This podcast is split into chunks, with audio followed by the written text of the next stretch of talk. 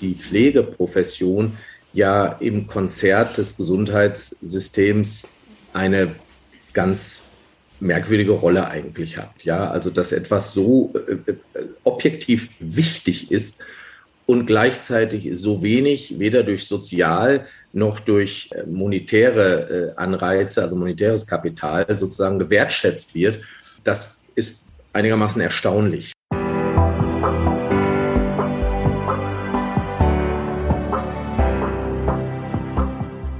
Willkommen bei Breakfast Briefings, dem Management-Podcast von Business Circle. Erleben Sie Persönlichkeiten, die Sie inspirieren, bereichern und Ihr Fachwissen mit Ihnen teilen. Weil Wissen verbindet. Wir alle sind irgendwie unendlichkeitsvernarrt und wollen uns oft gar nicht mit der Endlichkeit auseinandersetzen. Pflege trifft dabei einen wunden Punkt, denn sie beschäftigt sich im Kern mit etwas, das wir alle nicht wollen, dem Leiden. Aber zum Leben gehört auch das Leiden und mit ihm auch das Ende. Aber ein, im wahrsten Sinne des Wortes, gepflegtes Ende. Davon ist auch unser heutiger Interviewgast überzeugt. Professor Dr. Stefan Heinemann ist Wirtschaftsethiker, Philosoph und Theologe und mit all diesen Professionen setzt er sich aktiv und vor allem lautstark für den Pflegeberuf ein. Und das ist auch gut so, denn nur so kann man etwas bewegen, mit einer lauten Stimme. Diese allein reicht aber nicht aus, denn es braucht einen ganzheitlichen Ansatz. Und wieder mal stehen wir vor der Frage, quo vadis Pflege? Wir haben mit Stefan Heinemann darüber gesprochen, wie es mit dem Pflegebereich überhaupt weitergehen kann, was es dazu braucht und warum uns eigentlich nur noch eine Pflegeutopie retten kann. Ich bin Elisabeth Rudolph und ich begrüße Sie sehr herzlich zu einer weiteren Folge unserer Breakfast Briefings. Was ich besonders spannend finde, ich habe Ihren Lebenslauf ähm, durchgelesen und bin gleich einmal darüber gestolpert, dass Sie ja sehr viele Studien absolviert haben, Theologie, Philosophie und äh, Wirtschaftsethik. Und für mich stellt sich dann, und ich finde es immer ganz besonders spannend zu fragen, wie sind Sie denn zur Pflege gekommen? Also erstmal, Frau Rudolph, herzlichen Dank für die Einladung und dass ich mit Ihnen über dieses, finde ich, sehr wichtige Thema sprechen darf. Und ähm, naja, wie kommt man zur Pflege? Also ich glaube, durch zwei Wege, die viele Menschen die sich wie ich mit diesem Thema auseinandersetzen, wahrscheinlich durchaus individualbiografisch nachvollziehen können. Das eine ist ein wissenschaftliches Interesse, weil ein Ethiker, der sich mit äh, Digitalisierung, Medizin und solchen Themen beschäftigt, natürlich sich auch mit Pflege beschäftigen und beschäftigen muss. Und ähm, da, da ist sozusagen einerseits eine, eine, eine wissenschaftliche Beschäftigung da, auf der anderen Seite aber auch eine biografische. Ich habe selber meinen Vater äh, ein Stück weit mit gepflegt. Ich habe selber wie jeder biografische Erfahrungen gemacht in diesem Bereich, gute wie schlechte. Und ähm, musste eben wie wahrscheinlich jeder Mensch lernen, dass die Pflegeprofession ja im Konzert des Gesundheitssystems eine ganz merkwürdige Rolle eigentlich hat. Ja, also dass etwas so äh, äh, objektiv wichtig ist und gleichzeitig so wenig weder durch sozial noch durch äh, monetäre äh, Anreize, also monetäres Kapital sozusagen gewertschätzt wird, das ist einigermaßen erstaunlich. Und da gibt es natürlich Gründe für, die hängen mit der Historie der Pflege zusammen, die hängen mit den besonderen Strukturen, die sich etabliert haben, oft ohne Pflegeeinbindung zusammen. Aber das hat mich immer ein bisschen, sagen wir mal, als, als Ethiker fand ich das natürlich zutiefst ähm, ungerecht. Ja, also äh, es geht ja nicht darum, dass alles gleich ist im Gesundheitssystem. Gleichheit ist ein wichtiger Wert, aber es ist nicht der einzige. Aber äh, so ist es äh, nicht ungleich, sondern ungerecht. Und das erschien mir sehr problematisch. Und der sozusagen ökonomisch informierte Teil in mir hält es zudem für ein ganz großes Risiko, dem man sich nicht früh genug möglicherweise mit der letzten Konsequenz gestellt hat. Und die Konsequenzen ähm, werden wir alle zu spüren bekommen und spüren vor allem auch diejenigen, die ja jeden Tag in dieser Profession arbeiten. Es gibt ja nicht umsonst, wenn es zum Flexit kommt, also Leute quasi Exit aus der Pflege machen, erleben wir kaum Bumerang-Karrieren. Warum? Weil man ja Pflege eben auch kaum Karriere machen kann, weil das alles mental wie körperlich wahnsinnig aufreibend ist, auch sowas mit den Arbeitszeiten in sein persönliches Leben zu integrieren. Und auf der anderen Seite, was kriegt man wirklich dafür? Das hat mich immer schon bewegt.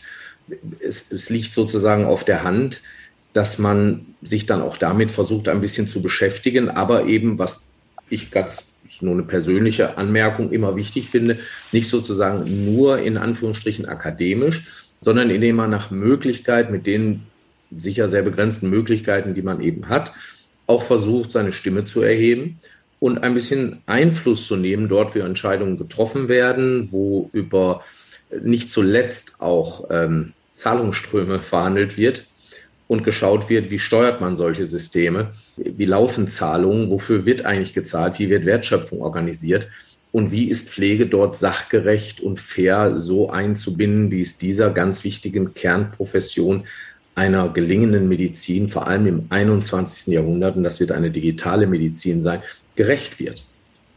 Sie haben angesprochen, und das ist für mich eigentlich, ähm, wie gesagt, ich habe mich in den letzten, im letzten Jahr eigentlich schon sehr viel mit dem Thema Pflege auseinandergesetzt. Und was bei mir immer hängen bleibt, ist, warum braucht es denn das eigentlich, dass man so eine starke Stimme für die Pflege erhebt? Warum läuft das nicht von selber? Das ist das, was ich mich immer frage. Naja, also die, die, Frage können Sie sich natürlich äh, ganz generell stellen. Ja, also warum brauchen wir nochmal eine erneute Debatte über den Klimawandel? Warum sieht nicht jeder das Evidente ein und warum tut man das nicht einfach? Naja, also der Mensch ist ein Wesen zwischen Sein und Sollen, ne, zwischen Realität und Idealität. Er kann ganz viele tolle Sachen machen, er kann aber auch ganz viel Mist bauen und er ist auch nicht immer so rationalitätsbegabt, wie man sich das wünschen würde, sondern viel, viel weniger. Er ist auch rational, er kann sicherlich aus Gründen handeln, aber das fällt nicht eben leicht.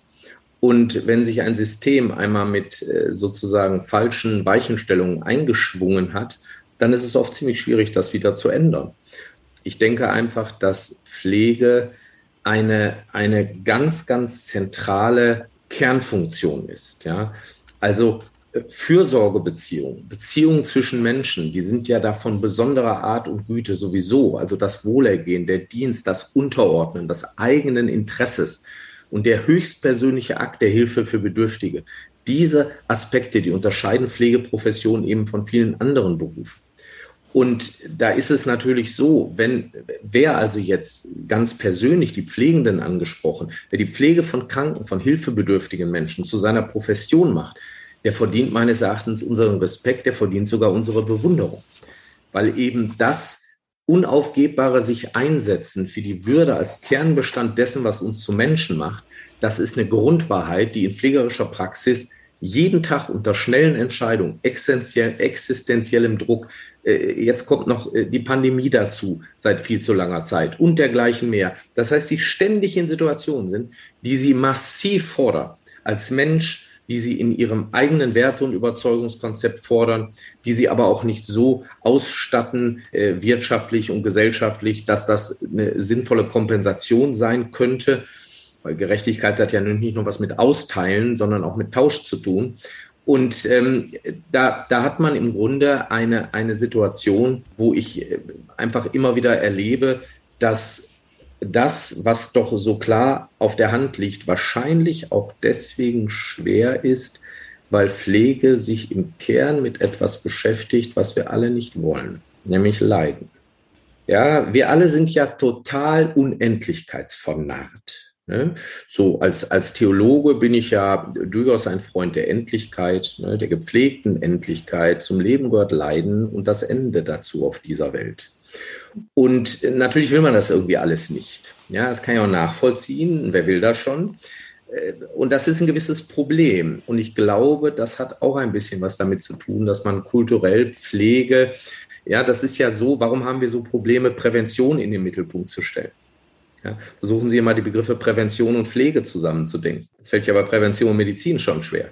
Das scheint mir so, so ein Komplex zu sein, wo wir einfach nicht richtig begriffen haben, dass Pflege etwas ist, was nicht das Licht auf existenzielle Situationen wirft, die zutiefst unerfreulich, beängstigend und desaströs sind, sondern dass Pflege im Gegenteil auch da, wo es etwas schwieriger wird, ein, ein würdevolles Dasein mit ermöglichen. Und zwar nicht nur von der pflegefachlichen, von der pflegepädagogischen Seite, das hat ja auch ganz klare therapeutische Implikationen, was Pflege tut, sondern natürlich auch von der menschlichen Seite, was dann natürlich auch wieder darauf einzahlt.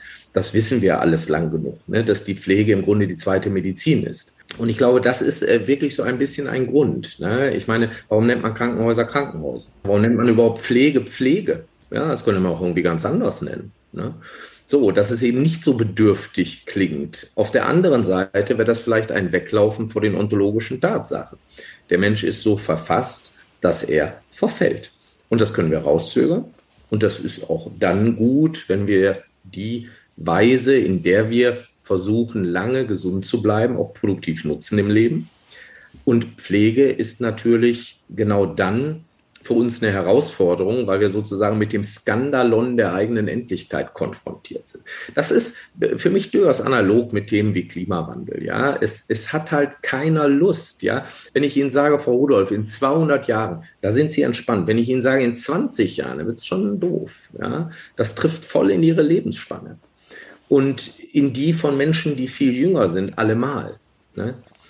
Ich glaube, das ist ein wesentliches Problem, ja, dass man Pflege neu positiv verstehen muss als Ermöglichung, als Chance, als Unterstützung und dass wir damit auch einen klaren Zugang brauchen zu dem, was wir verantwortbare Endlichkeit nennen können. Ja, das ist eben total wichtig. Ja, wie, wie sollte man sich sonst für kommende Generationen einsetzen? Warum sollte man sich sonst, dann kann man auch sagen, naja, ich versuche selber an meiner eigenen Unendlichkeit maximal zu arbeiten. Das könnte man dann böse Hedonismus nennen und nach mir eben die Sinnflut.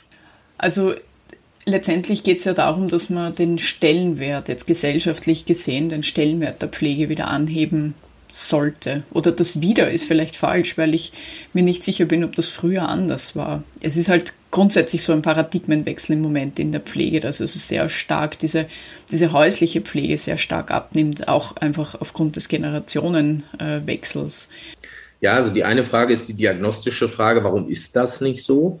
Und die zweite Frage, was kann man machen, dass das anders ist? Und da muss man, glaube ich, sehr stark differenzieren, was man denn meint, wenn man über Stellenwert redet. Meint man das Sozialkapital, also dass da applaudiert wird, oder meint man äh, real, wie, wie, viel Cash gibt es dafür, die Bezahlung, oder meint man Karriere- und Entwicklungsmöglichkeiten, oder, oder, oder. So, das ist ja ein ganzes Bündel von Themen. Der politische Einfluss natürlich, ja, die entsprechenden Gremien, die Vertretungen. Ja, die meisten Pflegekräfte sind in keiner Gewerkschaft. Und äh, es gibt eben keine große Tradition. Ja, die, die Pflegenden, das muss man natürlich auch verstehen, die kommen natürlich aus einer Tradition der Hilfe für die Verletzten, für die Armen, für die, das war eigentlich gar keine Profession. Das ist ja relativ spät erst geworden. Dass man wirklich den Eindruck hatte, ja, da kann ich was zu einer Profession entwickeln. Das, das ist ja nicht, äh, ist ja überhaupt nicht sozusagen etwas, was, was der Pflege so eingeschrieben ist, wie es anderen Bereichen der Gesundheitsprofession ist. Das hat ja auch damit zu tun, dass Pflege vor allem ein mildtätiges Geschehen war. Ein, ein Geschenk, ne, wie man sich engagiert hat. So, und, und, und, und jetzt ist Pflege professionell. Ja, da bekommt man Geld für. Und da gibt es Standards, die man zu erfüllen hat. Und dieses Bild, ich meine, es wird ja dann immer gerne auf, auf Florence Nightingale äh, verwiesen, äh, ihren Pledge, den berühmten, ja, der ist ja, also wo sie eben auch über die Ethik und was die Profession alles ausmacht und so weiter spricht.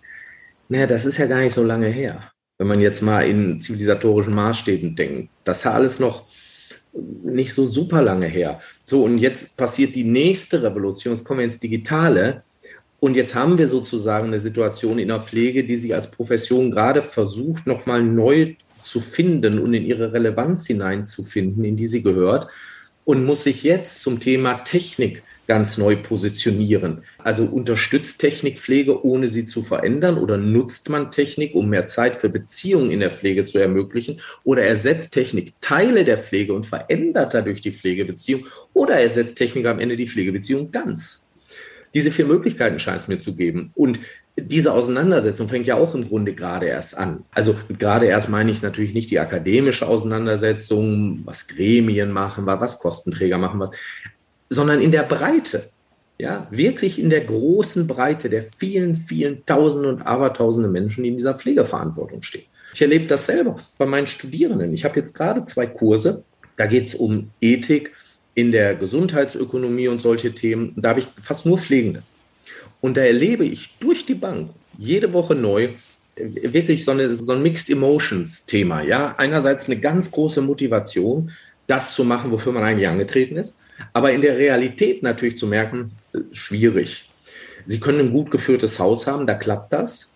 Sie können auch Pech haben. Und ganz oft haben sie eben Pech. Da ist es halt einfach schwierig. Ja? Da haben die Pflegenden kaum Zeit für Pflege, weil sie irgendeinen anderen Kram machen. Ja, dann versuchen die Ärzte beim Pflegen zu unterstützen, haben keine Zeit mehr für Medizin. Das ist jetzt sehr holzschnittartig, aber im Grunde ist schon ein bisschen was dran. Ne?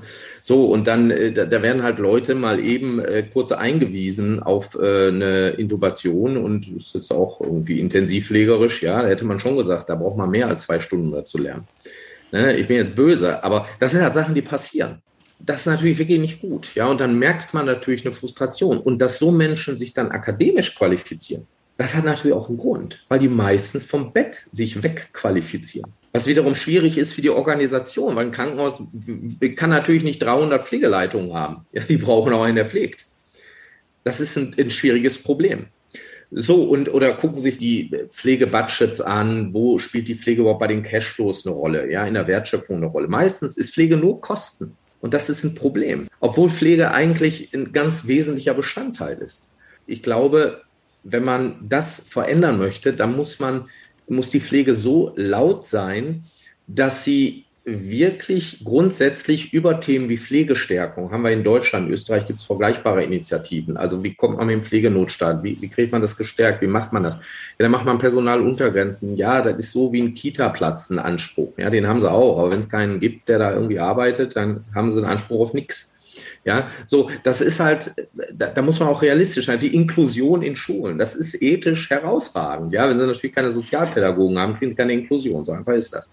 So, und deswegen glaube ich, ist wichtig, dass da sozusagen einerseits in den bestehenden Multiplikationsformen, die es so gibt, sage ich mal ganz allgemein, da gibt es ja mittlerweile eine ganze Menge, wo man sich von Pflegeräten über bis Organisationen auch engagieren kann, aber ich glaube, die müssen halt alle, nicht noch ein Rat, noch ein Gremium, noch ein, ich glaube, die müssen wirklich alle sehr konzentriert einwirken auf das, was wirklich wichtig ist. Und das ist ein attraktives Berufsbild zu schaffen, sonst macht es nämlich überhaupt keiner.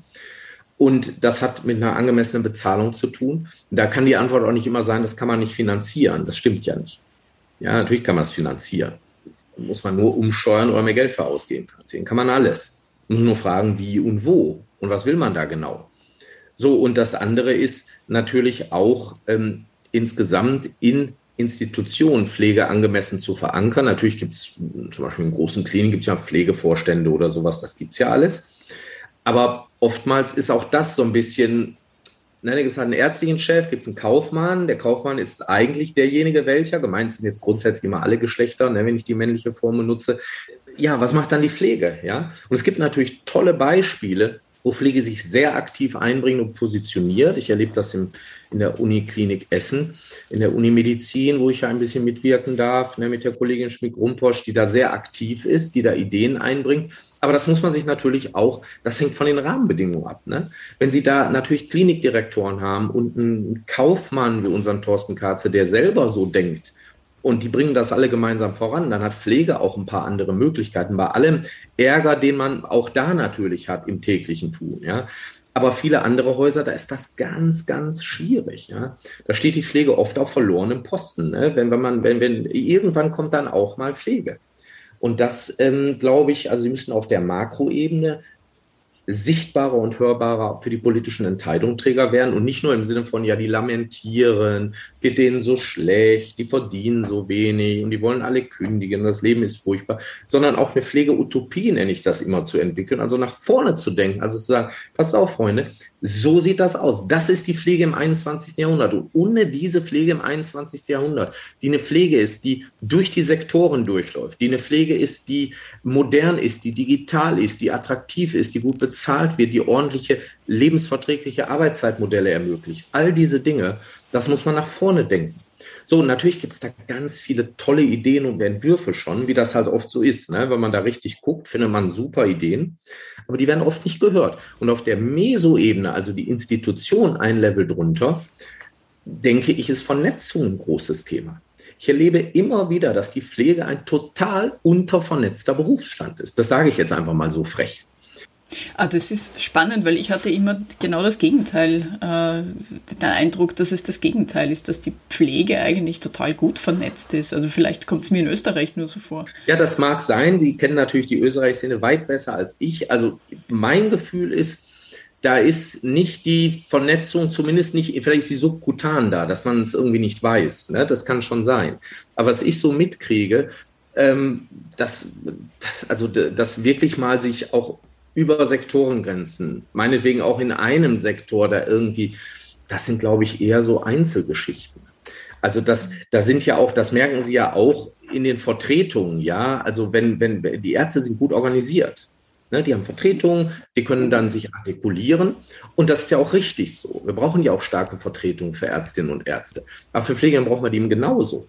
So, und natürlich gibt es auch da Institutionen mittlerweile, die das versuchen, aber die haben natürlich auch nicht immer diese Tradition und ich glaube auch nicht immer den Rückenwind der Pflegendenschaft. Ich kenne genug Pflegende, die ringen sich also jetzt in Deutschland einfach aus der Praxis total auf, weil sie sagen, ja, da soll ich da Mitglied werden, das ist wie so eine IHK-Zwangsmitgliedschaft so. Ja, und äh, ein bisschen kann das natürlich auch schon verstehen. Auch wenn das Anliegen richtig gedacht ist dieser Institution, wie nimmt man die Leute mit in der Fläche?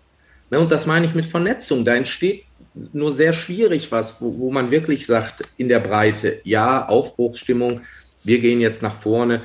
Ne? Und auf der Mikroebene, der einzelne Pflegende, da ist das ja auch so, dass die, auch das sage ich jetzt mal so ganz ungeschützt, die erscheinen mir echt ziemlich leidensfähig. Also, also ich kenne nicht viele Professionen, die das mit sich machen lassen würden. Das muss ich auch mal sagen. Ne? Also wo es in wirklich auch hinterher selber in eigene Krankheitssituationen hineinläuft. Ja, wie viele haben Burnouts?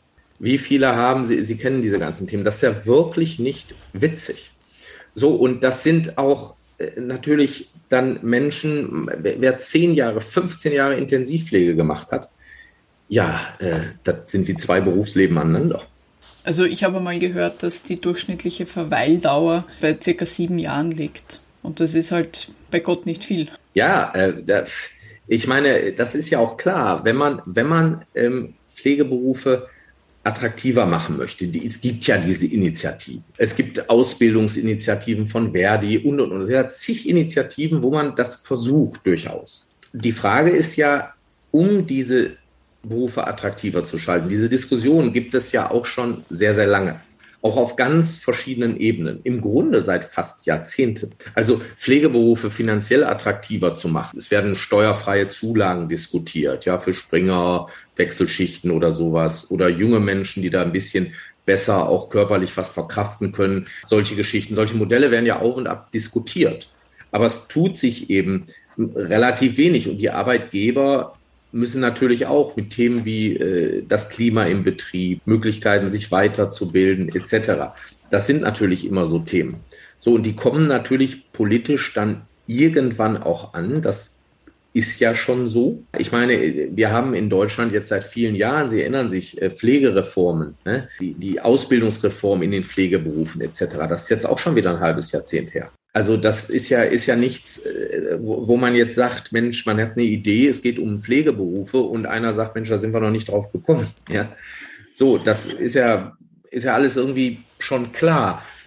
Aber ich glaube tatsächlich, dass die Pflegenden selber sich auf dieser Mikroebene, sie selber, Mikroebene jetzt als Fachbegriff gedacht, nicht wertend, sich selber besser vernetzen müssen und auch selber ein bisschen im wohlverstandenen Sinne lauter werden müssen und auf der Institutionenebene Institutionen auch davon lernen können, pflegemagnetisch zu werden. Also, ich kenne den schönen Begriff der Magnetkrankenhäuser, gibt es ja auch schon ein paar Jahre. Ja? Also diese Attraktivität dazu entfalten, ich nenne das immer pflegemagnetisch, ja, dass man irgendwie sagt, dass Leute sagen, okay, als Pflegender, das, was eben möglich ist, wird aber auch getan. Das heißt, mit, mit allen Möglichkeiten, die auch modernes Krankenhausmanagement bietet, oder ob es jetzt ein Krankenhaus ist oder eine andere Institution bietet, wirklich äh, das auch wirklich rauszuholen und die Pflege entsprechend einzubinden. Ne? Und auf der Makroebene eben zu schauen, dass man eben da äh, sozusagen in den Vertretungen selber auch möglichst viel Menschen aus der Basis hat, Pflegekammern und so weiter. Ja, das, das finde ich eben ganz wichtig. So, und äh, wenn man überlegt, also Pflegekammern zum Beispiel, ja, es gibt ja, ich komme aus Nordrhein-Westfalen, da gibt es eine Pflegekammer und die bekommt auch Geld vom Land äh, Zuschuss und dann hat die eben entsprechende Aufgaben. So eine Pflegekammer, die ist ja, also da gab es ja auch eine, es gab auch eine Umfrage, also die Interessenvertretung der Pflege und so weiter. Und wie will man das haben? Da gab es so einen Ergebnisbericht und das war auch schon weiß ich jetzt gar nicht auswendig, aber drei Jahre müsste das schon, schon her sein. Da hat man schon befragt. Also es ist ja nicht so, ne, dass man da sich nicht drum gekümmert hätte. Und damals meine ich, es waren so ungefähr die Hälfte der Leute, die man gefragt haben, die waren schon interessiert an dem Thema und eine deutliche Mehrheit, ich weiß nicht genau wie viel, aber ganz, ganz, also 70, 80 Prozent, die wünschen sich auch eine Interessenvertretung der Pflegenden in Nordrhein-Westfalen. Also es ist durchaus nicht so, dass man da völlig im luftleeren Raum da einfach was entscheiden würde. Man fragt schon, man macht, man tut. Trotzdem kommt es in der Breite immer wieder nicht an. Das ist ein bisschen das Phänomen, was Sie vorhin Frau Rudolph angesprochen haben. Das hat mal, das sind halt deskriptive Umfragen. Ja, wenn Sie die Leute jetzt fragen, finden die Klimawandel wichtig? Da sagt ja keiner, finde ich unwichtig. Finde ich total unwichtig. Ich will, dass meine Kinder und Enkelkinder irgendwie alle Riesenprobleme kriegen. Nein, das ist ja kein verständiger Mensch. Hat jeder ist irgendwie auch blöd. Ja, stimmt schon. Das ist ein ganz eigenes, möglicherweise auch spezifisch mitteleuropäisches, würde ich fast sagen, Problem, mit Sicherheit ein spezifisch deutsches, das sozusagen äh, der großen Evidenz und Erkenntnis, der man hat, oft wenig Handlung entspricht. Ja, als, als Philosoph würde ich das fast als zivilisatorische Ermüdung und Erschlaffung bezeichnen. Ne? Wenn man irgendwann nicht mehr in die Handlung kommt. Ja? Wenn man das alles irgendwie weiß und erkennt, ja, und das ist ja eigentlich völlig verrückt. Und man schafft es nicht, in die Handlung so reinzukommen, um das zu lösen. Man findet immer neue Argumente, warum es nicht geht, warum es zu teuer ist, warum es rechtlich zu schwierig ist äh, und überhaupt bin ich voll und ganz bei Ihnen. Es ist, äh, es klingt ein bisschen so nach einem Paradoxon, weil auf der einen Seite man weiß ja bereits, dass wir, also zumindest in Österreich ist es ganz klar und evident, dass wir in ein paar Jahren schon, also 2025 oder 2030 ist jetzt nicht mehr so weit entfernt, ähm, einen wirklichen Pflegenotstand haben werden. Ja, also das ist, das wissen wir heute schon. Und die Frage ist, was hat man da verschlafen? Naja, also es ist, was sagen wir, verschlafen. Ich meine, wahrscheinlich eine ganze Menge. Also wenn Sie sich, es sind, wir haben vorhin ja schon ein bisschen über Interessenvertretung und sowas gesprochen. Wenn Sie sich den DBFK, also Deutscher Berufsverband für Pflegeberufe angucken, die haben so ein Aktionsprogramm 2030 zum Beispiel inauguriert, wo sie sagen, das ist auch gerade mal ein Jahr oder so alt, eineinhalb Jahre, dass die sozusagen berufspolitisch Dinge voranbringen wollen. Also Stimme der professionell Pflegenden sein, etc. So, und da stehen ganz viele Dinge drin, die total sinnvoll sind. Anders organisiert, mehr Bildung, Systemfragen. Das Erstaunliche ist immer, dass es ganz oft bei diesen Aktionsprogrammen bleibt. Man kann sicherlich Impulse setzen. Das machen ja auch solche, solche Vertretungen, ja, mit Entscheidungsträgern in der Politik. Aber am Ende ist das Kernproblem möglicherweise viel tiefer liegend. Denn das, was notwendig wäre, um Pflege attraktiv werden zu lassen, ist möglicherweise ein gesamtgesellschaftliches Umdenken, was, ich habe es vorhin angedeutet, Pflege eben nicht mehr als etwas versteht, was man braucht, wenn es echt blöd läuft, sondern als was ganz Positives versteht. Man braucht eine Pflegeutopie, die Pflege vollkommen anders sieht. Und Pflege komplett anders zu denken, heißt die Profession anders zu denken. Das bedeutet, dass Pflege eben etwas ist, was mit Prävention zum Beispiel zusammengedacht werden müsste, was zusammengedacht werden muss mit Digitalisierung, was zusammengedacht werden muss mit Nachhaltigkeit. Und das fordert, glaube ich, in Teilen klingt das auch bei solchen Aktionsprogrammen, würde ich schon sagen, an. Wenn man eben sagt, Pflege ist ja ist, ist eine Profession. Das wird dann oft nochmal betont, ja, damit man es irgendwie auch weiß und ist ein Grundbedürfnis von Gesellschaft, ist aber auch Wissenschaft, ist auch Kunst. Das sagt selber der äh, DBFK in seinem Programm, um nochmal klarzumachen, das ist eben nicht nur das Ärztliche. Ich glaube, dass am Ende des Tages wird es darauf ankommen, sich zu überlegen, wie wird sich das System als Ganzes verändern. Und welche Rolle kann Pflege da reinspielen, welche Akzente kann Pflege da setzen. Und wenn es richtig ist, dass das Gesundheitssystem vor allem ein digitales und grünes wird sein müssen, dann scheint es mir nicht unplausibel, dass Pflege dazu einen ganz wichtigen Beitrag leisten kann. Und da würde ich jetzt persönlich ne, gar nicht so sehr auch, ja, aber aufs Bestehende gucken und was kann man da noch verändern und verbessern, auf jeden Fall. Sondern ich würde mich fragen, was ist in 10, 20 und 50 Jahren? Weil was jetzt passiert ist, da können wir ein bisschen hier verbessern, ein bisschen da verbessern, aber das ist erstmal, wie es ist. Und wer ein paar Jahre in der Pflege arbeitet, dem können wir natürlich seine schlechten Erfahrungen, die er unter Umständen machen musste, auch nicht mehr nehmen. Die sind ja da. Und die können wir auch nicht rückwärts in der Zeit kompensieren irgendwie. Ja, das ist alles schwierig. Ja, die, das ist jetzt im Brunnen gefallen, das Kind für viele Pflegende. Aber was wir natürlich versuchen können, wir können gemeinsam nachdenken, so viel wird über Smart Hospital, digitale Medizin gesprochen. Das tue ich ja selbst.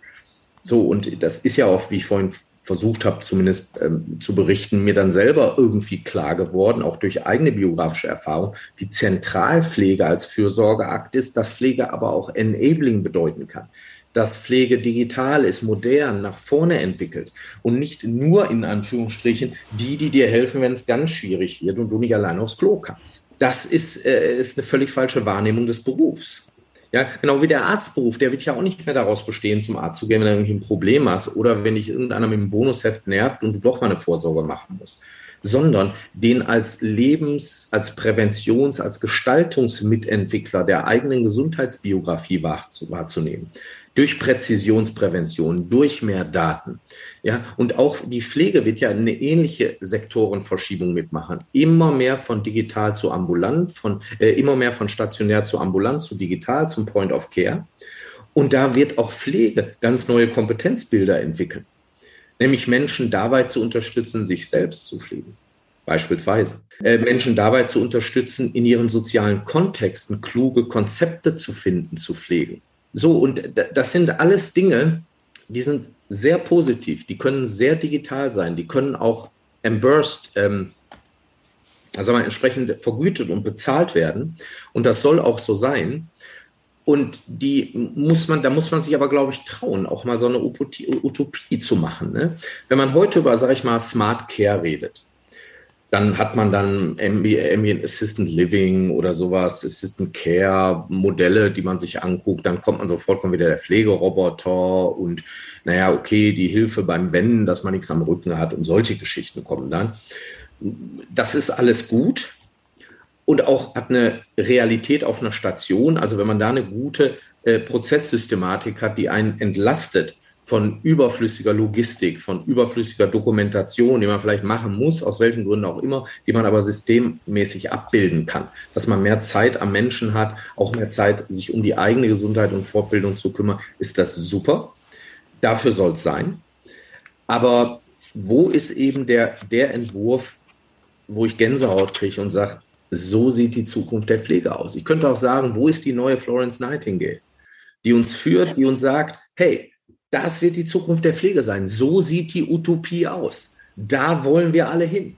Das scheint mir so, also als ich damals im, in der Uniklinik äh, wirklich auch Medizin noch mal ein bisschen mehr von innen kennenlernen durfte, in Essen jetzt, da habe ich damals von Jochen Werner, der Vorstandschef und ärztliche Direktor, da kam der Begriff Smart Hospital. Und da habe ich erst gedacht, okay, ich kannte den Begriff so ein bisschen aus der, aus der Diskussion, aber hm, was heißt denn das genau? Und was mich total begeistert hat, ist die Idee, Menschlichkeit ins, in den Kern zu stellen. Also zu sagen, nicht Digitalisierung ist was, da freut sich der Kaufmann, weil die Prozesse werden vielleicht schlanker, kannst was sparen oder irgendwo was rausholen, sondern Der Kaufmann, die Ärzte, die Pflegenden freuen sich gemeinsam, weil sie dieses Delta in Beziehung, in Menschlichkeit investieren können. Und finanzwirtschaftlich ist ein verschwendeter Euro einem nicht zur Verfügung stehenden ja ziemlich gleichwertig. Deswegen ist es natürlich gut, das System auch effizienter zu machen. Das ist auch eine ethische Aufgabe.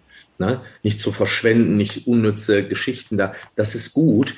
Aber auf der anderen Seite immer wieder zu versuchen, aus der Menschlichkeit herauszudenken. Und das ist ein ganz gewaltiger, Change-Prozess weil die Kulturen nicht so angelegt sind. Ja, die Kultur der Medizin ist eine letztlich feudalistisch machoistische Kultur. Und ähm, das ist natürlich nicht so gut. So, und wenn jetzt äh, die Masse der Pflegenden weiblich ist, gibt es dafür auch einen Grund. Und auch das ist nicht gut. Es ist gut, wenn sich alle Geschlechter, die es so geben mag, gerecht beteiligen können an den Chancen, die attraktive zukünftige Berufsbilder in diesem Bereich eben auch bieten können. Und das war ja nun überhaupt nicht der Fall. Also wo ist die neue Florence Nightingale? Wo ist die neue Vision, wo alle sagen, wow, das finden wir jetzt echt toll, das wollen wir haben. Ja, im Klinikbereich haben wir Smart und Green Hospital. Da machen viele, glaube ich, mit, finden das cool. Aber wo haben wir das bei der Pflege? Ich glaube, diese Vision gibt es irgendwie noch gar nicht. Also zumindest noch nicht in Papierform und noch nicht so in der Schublade, dass man sie nur herausnehmen braucht und umzusetzen braucht. Zumal wir ja jetzt ähm, in den letzten oder vergangenen zwei Jahren schon äh, gesehen haben, wie wichtig ähm, auch eine Akutpflege ja ist und wie wichtig dieser, so wie Sie gesagt haben, äh, nicht dann, wenn es mir schlecht geht, sondern es kann halt einfach auch mal etwas passieren, wie zum Beispiel eine Pandemie und dann kommt man sehr, sehr schnell auch an die Grenzen des, des ganzen Systems. Ja, das ist so. Sie haben vorher angesprochen, dieses äh, Smart Hospital, das ja auch am Universitätsklinikum in Essen mehr oder weniger als Exempel statuiert wurde. Da geht es ja sehr stark um Digitalisierung und, und letztendlich auch um, um, um Transformation, also wie des medizinischen Bereiches. Wie schaffen Sie da oder schaffen Sie es hier auch, den, den Pflegebereich äh, einzubeziehen? Also das, ich habe es vorhin angedeutet, auf jeden Fall. Die Pflege ist ein ganz wichtiges, zentrales Anliegen. Das hat sicherlich auch damit zu tun, dass natürlich Pflege auch sehr, sehr nah am Patienten ist.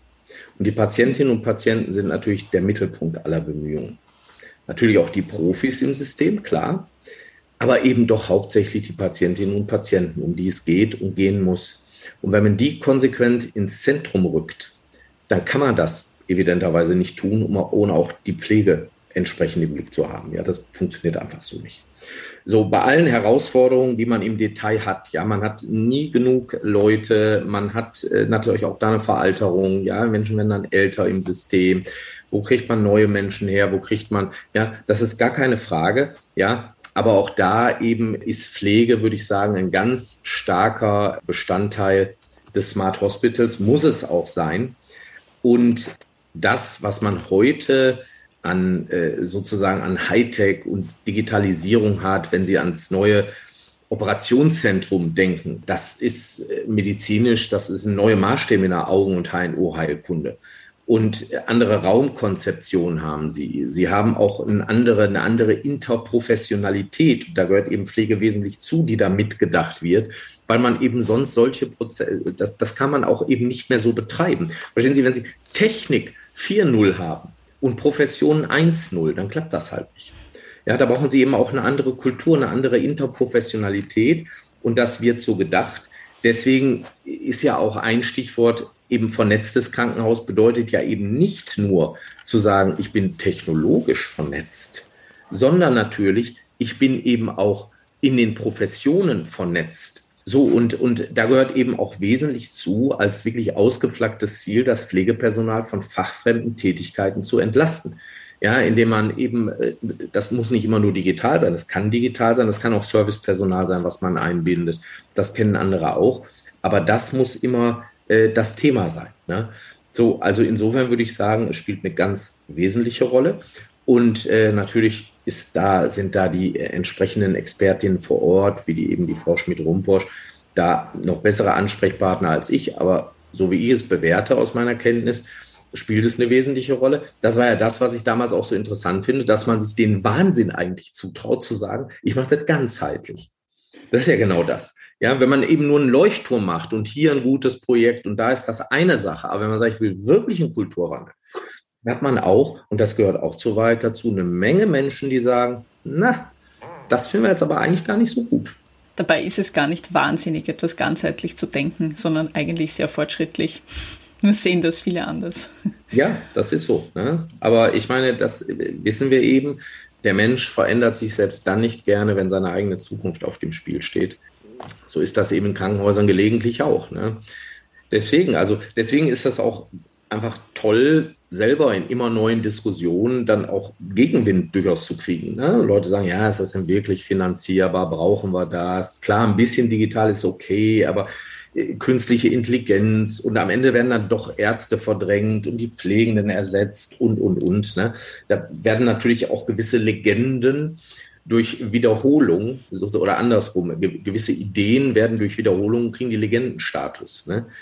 Weil dann so ein Narrativ erzeugt wird, als äh, ob da irgendwie, äh, da, darum geht es ja gar nicht. Ja? Also de definitiv in Essen nicht und auch sonst bei keiner Klinik oder auch keiner medizinischen Institution, die irgendwie äh, auch vernünftig denkt. Ja? Die wird natürlich immer versuchen, nicht aufs Digitale zu setzen in Absehung der Menschen, sondern auf eine saubere Kombination zu setzen ne, dass die Berufe attraktiver werden, die Patientinnen und Patienten am Ende besser versorgt werden. Denn darauf kommt es an. Denn keiner glaubt doch wirklich, dass jemand sagt, wenn ihm Amazon eine gute Versicherung anbietet, wenn Apple eine gute Klinik in Deutschland betreibt, dann glaubt doch keiner wirklich, dass die Leute sagen, nee, nee, nee, das ist mir vielleicht nicht solidarisch, man weiß es nicht genau, ich habe ethische Bedenken. Das glaubt doch nicht wirklich jemand. Das ist doch absurd. So, und solange wir noch die Chance haben, mit unserem System weder auf Markt zu setzen, noch auf Kommunismus zu setzen, sondern mit der Selbstverwaltung den maximal komplizierten Weg zu gehen. Mit 5000 Gremien rafft keiner mehr, alles kompliziert. Aber dem Grunde nach ist die Idee der Solidarität ethisch erstrangig. So, man muss sie eben nur ins digitale Zeitalter bringen. Und ich glaube, das Digitale ist für uns die letzte Chance, die Solidarität überhaupt zu retten. Denn breit gewollt ist ja vielleicht nicht unter Umständen. Das durfte man in den letzten zwei Jahren ja vielleicht noch mal lernen. Also ich kann mich an den damaligen Gesundheitsminister Spahn erinnern, der sagte, wir sollen aufeinander Acht geben und uns gegenseitig schützen. Kein Argument hat schlechter verfangen. Und das ist traurig, weil er hatte recht. Ja, das äh, funktioniert hier hierzulande auch nicht wirklich, dass man gegenseitig ähm, auf, auf, aufeinander Acht gibt und ähm, auf den anderen schaut. Also es ist schon so, dass sich jeder mal selbst der Nächste ist. Ja, absolut. Und in dem Sinne, wenn man eben auch sagt, Smart Hospital, das heißt eben auch smarte Pflege, ja, ich kann eben entlastende, gute Effekte von intelligenter äh, Technik sozusagen in der Pflege zeigen. Es gibt aber natürlich auch Sorgen vor Deprofessionalisierungstendenzen auch Depersonalisierung. Ne? Das ist so diese äh, leichte Verschiebung, möglicherweise Enthumanisierung vom Beziehungsgeschehen. Das wird schon diskutiert. Ich glaube aber da, wo man es eben gut macht, wo man eben eine Integration findet, die digitale Technologien in die Lebens-, in die Arbeitswelten von Hilfeempfängern und professionell Pflegenden gut integriert, da hat man auch eine ganz gute Chance. Das setzt aber natürlich voraus, dass ich eine Menge Technikbereitschaft und auch Kompetenz habe. Also Pflegeberufe, Gesetze, Ausbildungsprüfung, Verordnung und so weiter und so fort. Überall tut sich ja ein bisschen was. Nur solange ich die Pass habe, digitale Pflegeanwendung, mir irgendwas überlege und wahrscheinlich das Gros der Pflegenden dann nicht wirklich was mit anfangen kann.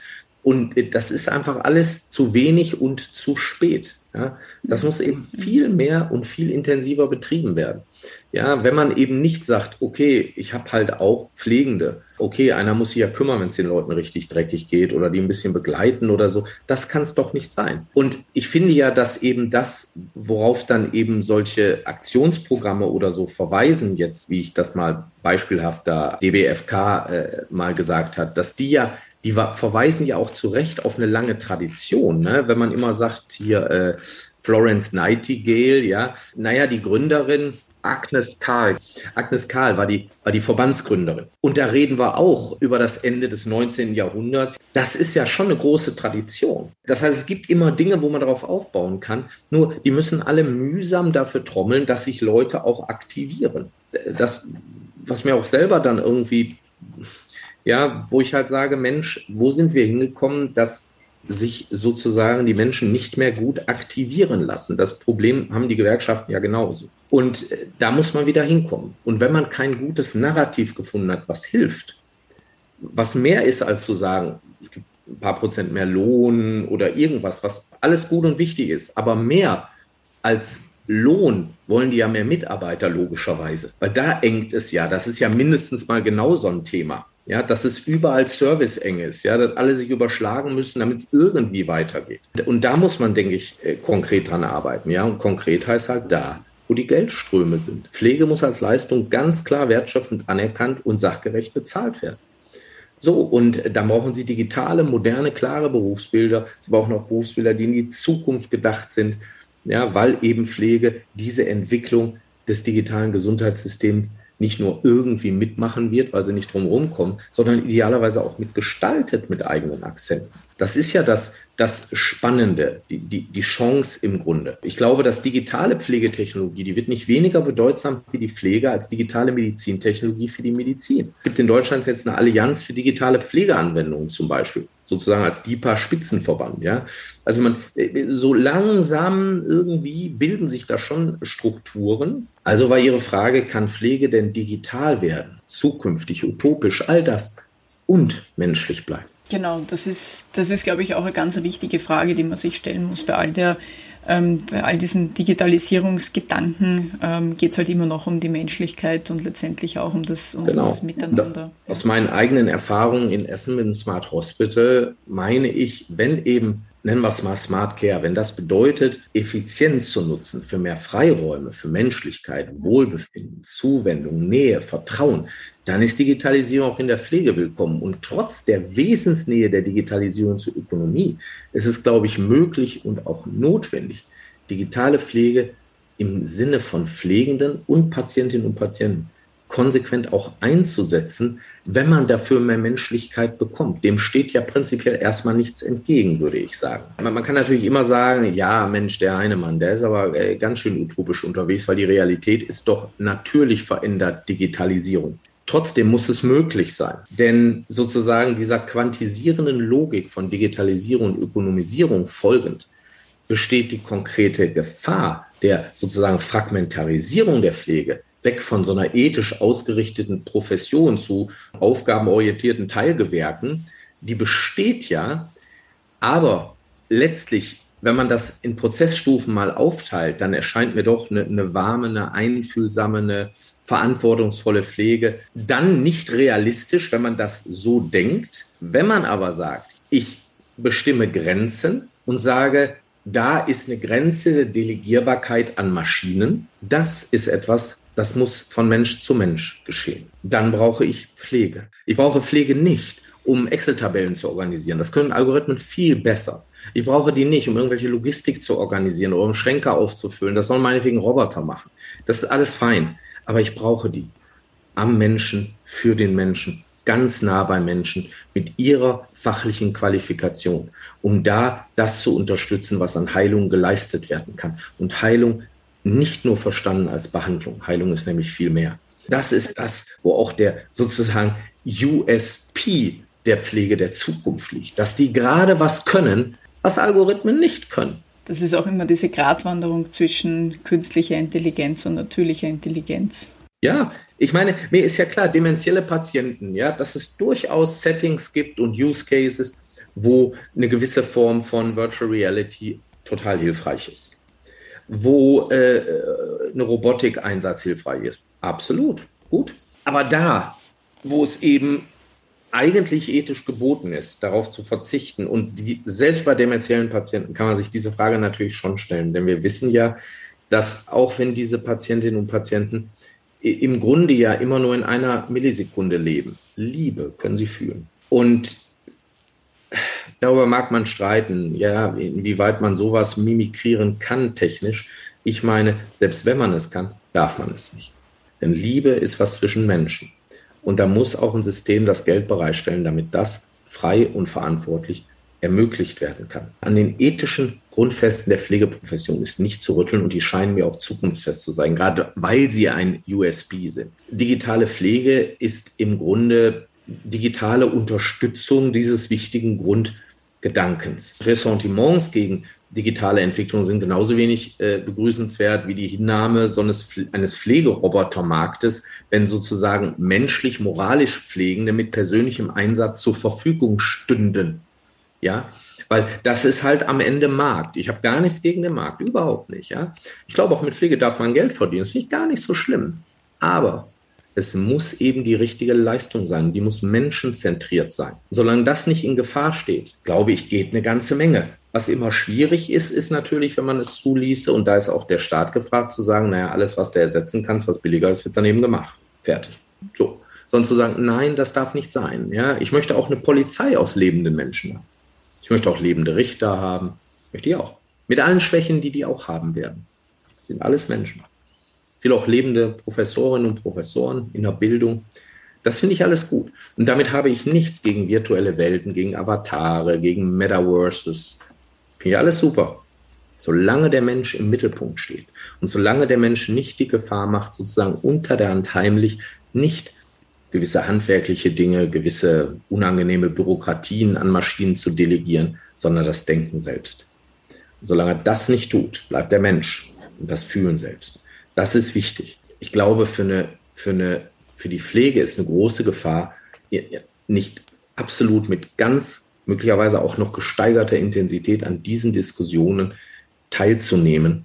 Bei allem, bei aller Wichtigkeit, die auch die Diskussionen über die aktuelle Lage natürlich haben. Der, der Care-Outcome, das, was wirklich an Nutzen da ist, das, was an Möglichkeit da ist, nochmal neu und klarer zu fassen, auch unter veränderten Rahmenbedingungen. Gleichzeitig erlebe ich, dass in all diesen Jahren die, die Diskussion um das, was wir gesellschaftlich wirklich wollen, gar nicht so recht vorangekommen ist. Also die technische Entwicklung ist immer irgendwie schneller. Die Pandemie, die ist im, im Grunde fast ein bisschen zu spät gekommen. Ne, die hätte vielleicht besser vor 10 oder 20 Jahren kommen sollen, um ein paar Dinge nochmal anzustoßen. Aber ich wünsche mir persönlich auch kein äh, ein paar Nanometer großes äh, Virus an der Grenze zum Lebendigen als Change Manager. Ich finde das irgendwie besser, wenn das Menschen machen. Aber insofern trotzdem, ähm, Frau Rudolph, ich glaube sehr daran, dass es ohne eine neue Pflege keine menschliche Medizin im 21. Jahrhundert geben kann. Dazu muss eine neue Pflege für sich so eine Utopie entwickeln. Die muss in die Sprache gebracht werden, zusammen mit all den Akteuren und Gremien, die es schon gibt, die auch schon ganz viel Tolles machen. Ja, man möge mich bitte nicht falsch verstehen, ich kenne auch nicht alles. Ja, vielleicht gibt es auch was schon, was ich einfach nicht kannte. Neu machen oder was es gibt, zusammenbringen und ganz, ganz laut sein. Und zwar laut sein für die Zukunft, nicht für die Gegenwart. Ja, das ist das Entscheidende. Aber auf die Zukunft kommt es an, gerade heute. Aber wenn Sie so drei große Wünsche äußern dürfen, wie denn die Pflege der Zukunft aussehen sollte, ähm, was wären denn die kurz zusammengefasst? An wen würden sich die Wünsche denn richten? Ganz, ganz global gesehen, also an die Gesellschaft, an diejenigen, die das finanzieren, ganzheitlich. Okay, erster Wunsch, mögen Pflegende aller Länder zusammenstehen und laut und vernehmlich und mit guten Argumenten dafür streiten, dass ihre eigene Profession zukunftsfähig und zukunftsgestaltend wird. Mhm. Insbesondere würde ich mir wünschen, dass sich alle zu einer echten Pflegeutopie bewegen und sagen, wie ist denn die Pflege in der Zukunft? Und drittens, dass alle Menschen sich klar machen, dass sie immer Patientinnen und Patienten und immer auch Pflegende sind. Das sind wir nämlich alle. Wir alle müssen uns umeinander sorgen. Das macht uns ein bisschen zu Laienpflegenden. Und wir alle sind definitiv Patienten. Und die Zukunft, über die ich spreche, ist die, in der eben die Pflege als etwas verstanden wird, was ein integraler Bestandteil einer positiv sich entwickelnden Präventionsgesellschaft ist und nicht quasi die Feuerwehr, wenn es brennt. So und so darf man nicht denken. Ja, ich glaube, wir haben ein Grundrecht auf menschenwürdige professionelle Pflege und die fängt weit vor der Krankheit an. Dazu gehört auch die Fähigkeit zur Selbstpflege, dass man das erklärt bekommt, dass man sich entwickelt, dass man diese Ansprachemöglichkeit findet. Und das ist sehr wichtig. Und wenn das mit den digitalen Möglichkeiten der Selbstvermessung auf eine gesunde Art und Weise zusammenkommt, glaube ich, kann die Pflege nicht nur ein Element, sondern ein wesentliches Element einer gelingenden, gesunden Gesellschaft im 21. Jahrhundert sein. Wunderbar waren jetzt tolle Schlussworte, die durchaus auch zum Nachdenken anregen werden. Und ich denke, genau diese Punkte, die Sie ähm, alle angesprochen haben, die werden auch ganz, ganz stark beim Pflegemanagement-Forum dann diskutiert werden. Also das ist ja auch heuer ein ganz großes ähm, Anliegen, dass dann auch wirklich vielleicht sogar noch mehr bewegt werden kann, als es auch in den vergangenen Jahren passiert ist. Das ist ja auch ein, vielleicht sogar ein vierter Wunsch jetzt. Klar. Danke Ihnen sehr, sehr herzlich für dieses, für dieses tolle, interessante, spannende, kurzweilige, obwohl wir schon bei einer Stunde sind, aber doch sehr kurzweilige Gespräch. Es war großartig, Ihnen zuzuhören und ähm, herzlichen Dank und ich freue mich, äh, Sie beim Pflegemanagement Forum Ende April in Wien begrüßen zu dürfen. Frau Rudolph, ganz herzlichen Dank für das sehr spannende Gespräch und ja, ich freue mich darauf. Wien, oh Wien, wieder zu sehen. Das ist jetzt äh, bestimmt drei, vier Jahre her. Ich freue mich sehr darauf, auch nochmal mehr zu verstehen, wie an der Stelle die österreichische Szene tickt und äh, hoffentlich wieder ganz viel zu lernen. Das, das kann ich Ihnen versprechen. Also ich kann Ihnen zwar nicht viel versprechen, aber das kann ich Ihnen versprechen. Es, es, wird, es wird auf jeden Fall spannend sein und Sie werden sicher wieder etwas mitnehmen können. Ganz herzlichen Dank.